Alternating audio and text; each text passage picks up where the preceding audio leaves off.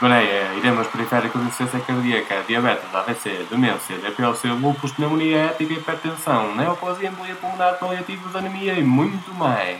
São 15 minutos à internista. Boa tarde a todos. O meu nome é Ana Raquel Pinto e sou interna de formação específica de imunoalergologia no Centro Hospitalar Universitário do Porto. Hoje comigo tenho a doutora Sara Viveiros, psicóloga clínica, e a doutora Elisa Lopes, psiquiatra, ambas pertencentes à Unidade de Psiquiatria de Ligação e Psicologia da Saúde. Agradeço desde já por terem aceito o convite para participar neste podcast. O tema que tenho para vos propor hoje está intrinsecamente relacionado com a saúde mental, uma área que tem tido muita visibilidade nos últimos tempos, particularmente após o início da pandemia Covid-19 com todas as consequências que esta trouxe, nomeadamente o aumento do isolamento social. Dentro da saúde mental, apresento-vos então o tema da perturbação depressiva. Segundo a ICD-11, esta é caracterizada por humor depressivo ou perda de prazer, acompanhada por outros sintomas cognitivos, comportamentais ou neurovegetativos, com impacto significativo na capacidade funcional do indivíduo. Segundo os últimos dados da OMS, é estimado que cerca de 3,8% da população mundial sofra de depressão, percentagem que na prática representa 280 milhões de pessoas. Inúmeros estudos têm demonstrado que a percentagem é bastante superior quando nos referimos a pacientes hospitalizados, com os valores a rondar os 10, 15%, sendo o risco superior entre pacientes com múltiplas comorbilidades. Este diagnóstico inúmeras vezes subdiagnosticado e subtratado, pode levar a outcomes indesejáveis, como o prolongamento do tempo de hospitalização e o aumento da percentagem de readmissões. Deste modo, é importante que os profissionais de saúde que trabalhem no setor hospitalar estejam sensibilizados para esta patologia. Assim sendo, comece então por perguntar quais os sinais e sintomas que nos devem fazer suspeitar de perturbação depressiva num paciente hospitalizado aos nossos cuidados e como perceber se é uma reação ajustada à situação em que o paciente se encontra ou uma reação patológica. Bom, em primeiro lugar, agradecemos o convite para estar aqui e saudamos esta iniciativa por parte da vossa equipa. Portanto, convidaram-nos para falar de depressão e nós iremos focar a nossa intervenção no diagnóstico desta doença, no contexto de internamento no Hospital Geral mas também nos pareceu importante a descrição de outros estados emocionais negativos que podem estar presentes neste setting particular, pelo que nós começaremos por fazer a nossa abordagem neste sentido. Uh, antes de mais, uh, devemos uh, realçar que existem sintomas emocionais que são normais, expectáveis e até adequados ao próprio contexto de internamento e de doença física. E, e por esse motivo, lá está, iremos abordar alguns uh, conceitos uh, normais, como o conceito da desmoralização, as reações de tristeza normal, o sickness behavior, exatamente para compreendermos melhor um, eh, estes sintomas emocionais uh, expectáveis, adequados ao contexto e às vivências no internamento e de doença. Uh, isto porque viver uma doença uh, grave, não é? Pode implicar várias perdas, sejam elas reais ou simbólicas para o próprio, não é? Nomeadamente em termos de saúde, independência, muitas vezes a mudança de papéis ou nas relações interpessoais. E isso uh, pode levar uh, a sentimentos de tristeza, de angústia, que, mais uma vez, uh, são normais e esperados neste contexto. Portanto, nem todos os pacientes que estão tristes estão deprimidos e, portanto, uh, temos que considerar que muitos deles terão uma reação de tristeza normal, que não é mais do que uma resposta emocional que surge relacionada com a própria doença, quando esta ameaça a vida do próprio, por exemplo, uh, perante também os próprios, os próprios tratamentos, os efeitos colaterais associados aos mesmos ou a reação a sintomas físicos decorrentes da própria doença e as suas limitações. O impacto da tristeza normal geralmente é limitado no tempo e não beneficia tratamento psicofarmacológico. E apesar da tristeza ser considerada uma emoção negativa, esta tem um papel crucial na adaptação, podendo desencadear respostas empáticas e até facilitando a vinculação a grupos. Um outro estado emocional que procuramos trazer cá e, e destacar é a desmoralização, que foi inicialmente descrito por Jerome Frank. Uh, embora não haja uma definição standard uh, para este conceito, uh, ele tem sido descrito como um distress psicológico, ou seja, o stress excessivo que provoca um estado de sofrimento emocional com sintomas de depressão e de ansiedade e que se instala geralmente nos pacientes com doença médica. Nós podemos dizer que um paciente desmoralizado sente-se desesperançado, rejeitado, geralmente com baixa autoestima, com sentimentos de desamparo e, uh, embora uh, possa coexistir uh, a desmoralização com a perturbação depressiva major ou com uma reação de ajustamento, nem todos os doentes desmoralizados cumprem os critérios para estas perturbações psiquiátricas. A desmoralização, de facto, hum, é, é, prevalente em pacientes hospitalizados. Os estudos indicam que cerca de um terço dos pacientes em, internamento sofrem uh, de desmoralização. E difere uh, da perturbação depressiva major porque a reatividade de um humor, uh, neste caso, está preservada. E a reversão da situação adversa uh, rapidamente vai restaurar a capacidade de sentir, de voltar a sentir, por exemplo, prazer e esperança por parte do paciente. Um outro conceito que queremos abordar é o conceito de sickness behavior, que é um conceito discutido há várias décadas e que formula a hipótese da, da existência de semelhanças entre depressão clínica e a sickness behavior. Isto é, ambas partilhariam vias comuns que seriam a ativação do sistema de resposta inflamatória. Portanto, eh, o sickness behavior seria um comportamento tipicamente induzido por infecções agudas e por lesão tecidual em mamíferos, existindo a evidência de que este comportamento eh, seja provocado por um aumento de citocinas pró-inflamatórias, tendo uma importância na própria sobrevivência da espécie. Uh, os sintomas uh, mais observados no sickness behavior são, sobretudo, o mal-estar, a hiperalgesia, apatia, por exemplo, o desinteresse nas interações sociais, inibição comportamental, anedonia, perda de peso. E um, este comportamento foi descrito em vários estudos como sendo até uma resposta adaptativa ao desafio de combater um agente patogénico, porque no caso dos mamíferos, por exemplo, Uh, permitia que houvesse uma retirada para um ambiente seguro e apropriado ao estabelecimento de uma resposta imune eficaz e que permitia, lá está, que o processo de cura se pudesse instalar e ocorrer. Um, Parecem então haver semelhanças comportamentais e clínicas entre os estados depressivos e o sickness behavior. E há até alguns autores que consideram que a depressão clínica uh, como uma forma de sickness behavior ou como consequência deste, deste sickness behavior. Relativamente um, a outros tipos de reações, uh, emocionais, hum, devemos notar a existência de um diagnóstico bastante frequente em contexto hospitalar, que ocorre quando uma pessoa é incapaz de se ajustar adequadamente a um evento de vida particular ou um stressor, que, que são as denominadas reações de ajustamento ou perturbações de adaptação, que são sinónimos, isto é, hum, em diferentes classificações, mas que eh, traduzem a mesma entidade diagnóstica. E eh, fator stressor este que poderá ser o próprio internamento.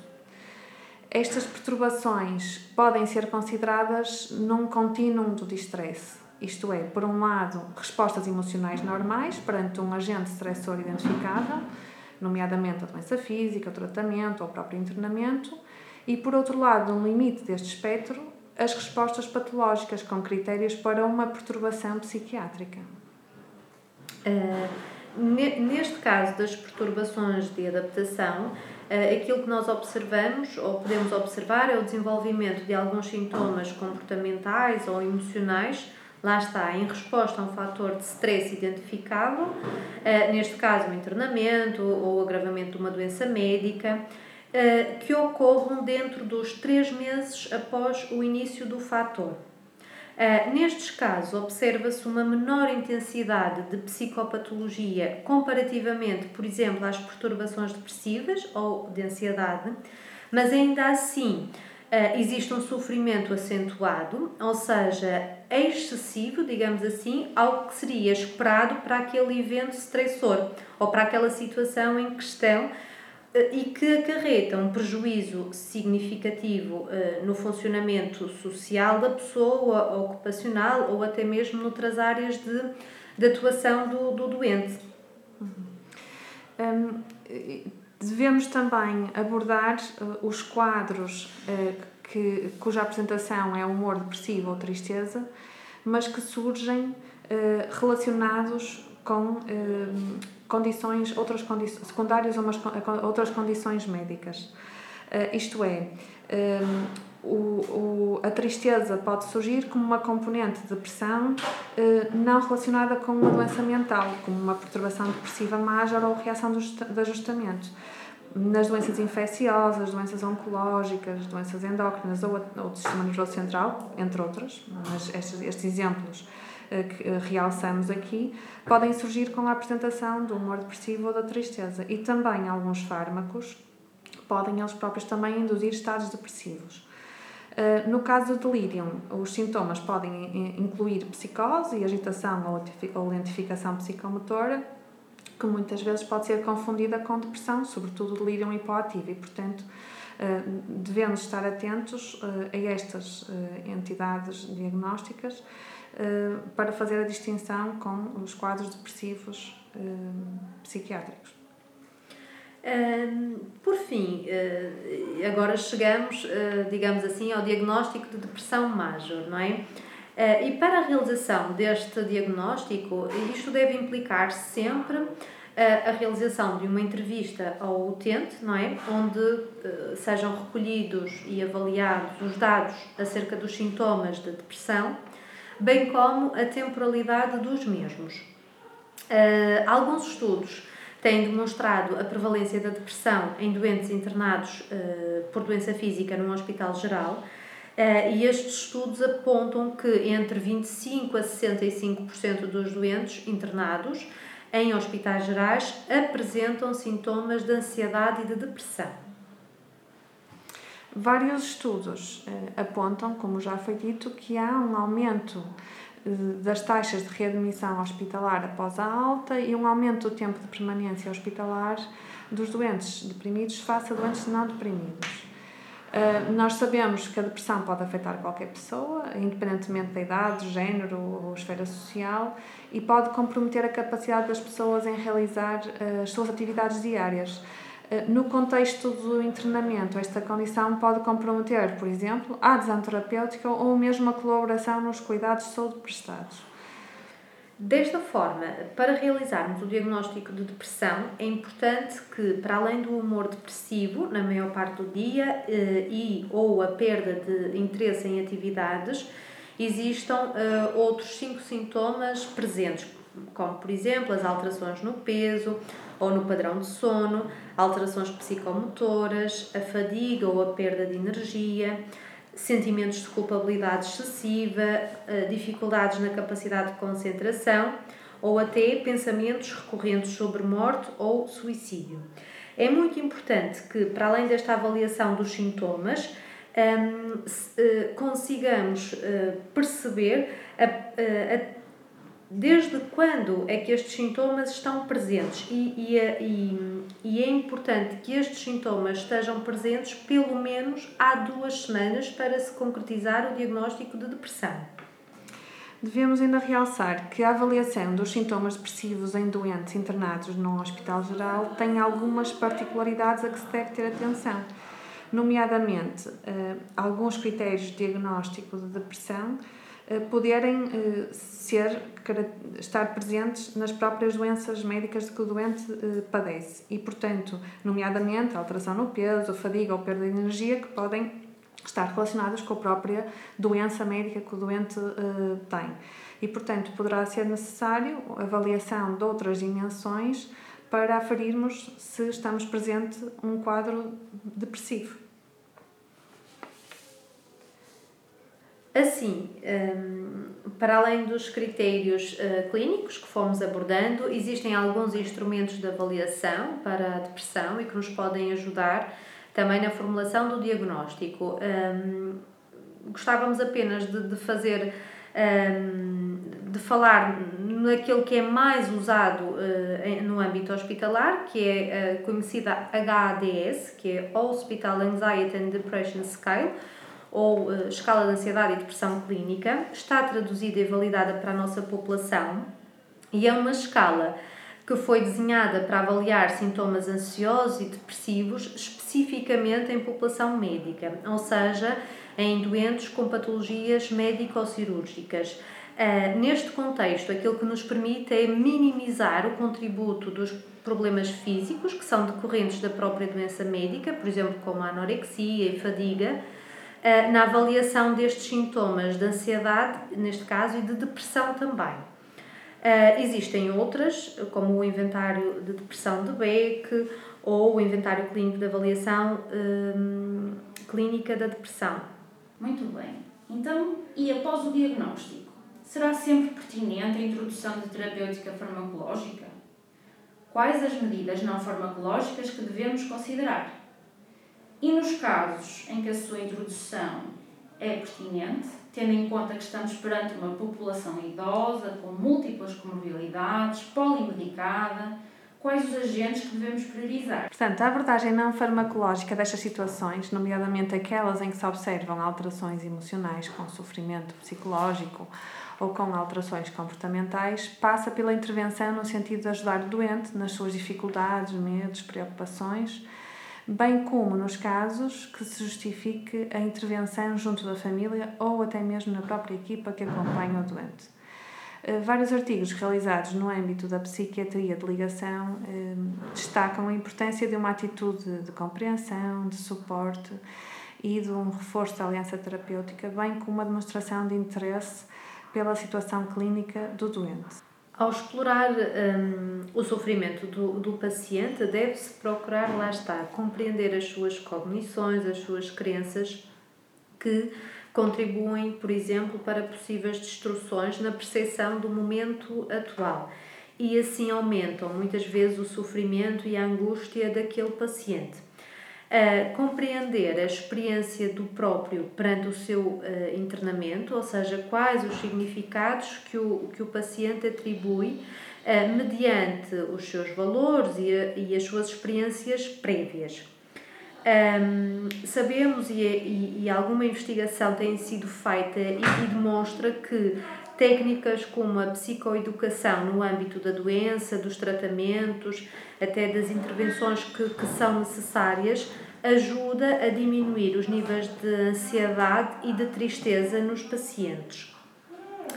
Uh, no caso uh, ou no contacto uh, com o paciente, é importante recolhermos também informações sobre acontecimentos negativos na sua história prévia e, sobretudo, como é que ele lidou com essas situações, de modo a facilitar a compreensão não só das reações do, do paciente, mas, sobretudo, são dicas fundamentais e importantes para ajudar o doente naquele momento a recuperar as estratégias que outrora foram eficazes, promovendo assim a sua capacidade para enfrentar as dificuldades uh, do momento atual. Uh, também é importante reconhecer e identificar quais os recursos individuais saudáveis e quais os fatores de suporte, por exemplo, a rede de suporte social, familiar ou mesmo na comunidade. Uh, e neste sentido, uh, promover o contacto com a rede de apoio, por exemplo, através das visitas ao hospital ou através de chamadas ou de videochamadas.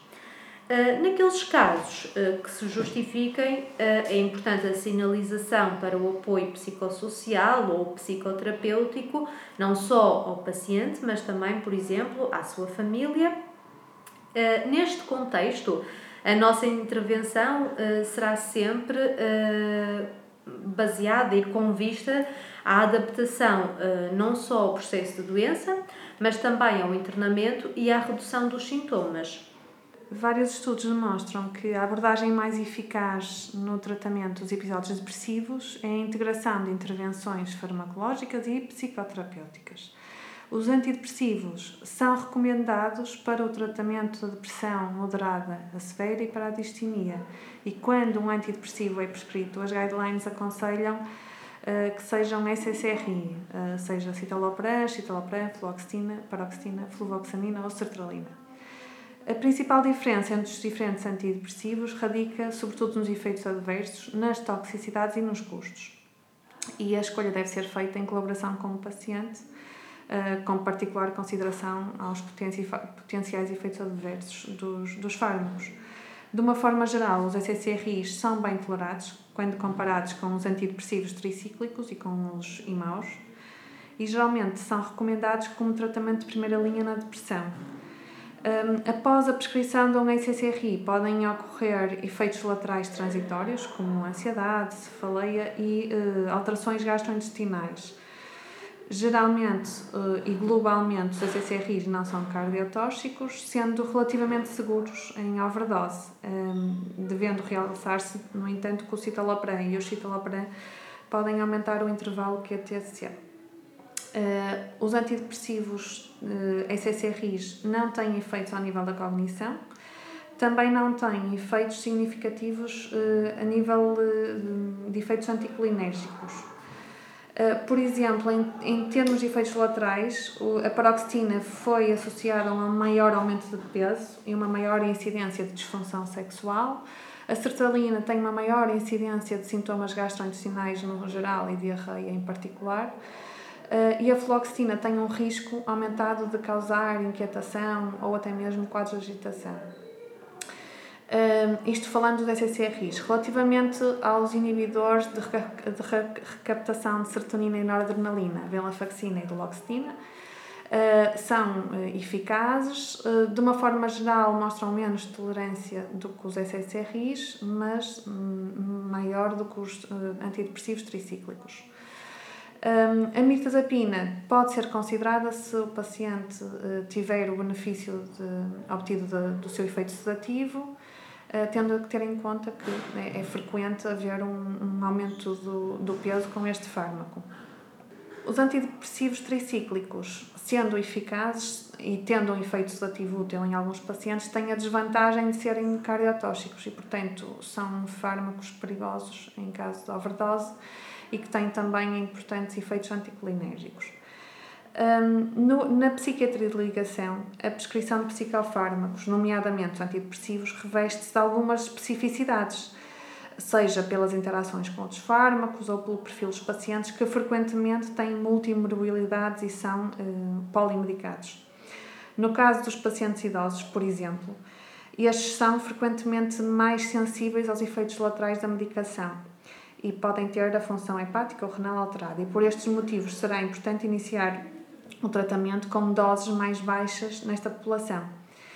Sendo mais bem eh, tolerados os SSRIs que outros antidepressivos, não existe um antidepressivo ideal para uso nas pessoas idosas e todos eles estão associados a potenciais problemas. Por exemplo, o SSRI, um, particularmente nos pacientes idosos e naqueles com uh, fatores de risco, como por exemplo história de sangramento, tratamento com anti, uh, anticoagulantes ou antiagregantes, eh, podem aumentar o risco de hemorragia gastrointestinal. Ehm, há também o risco de condução a situações de hiponatrémia, ou, assim como episódios de hipotensão postural e podendo promover quedas. Portanto, isto para dizer que a escolha do fármaco é determinada pelas circunstâncias clínicas individuais de cada paciente, nomeadamente as comorbilidades físicas e medicações concomitantes.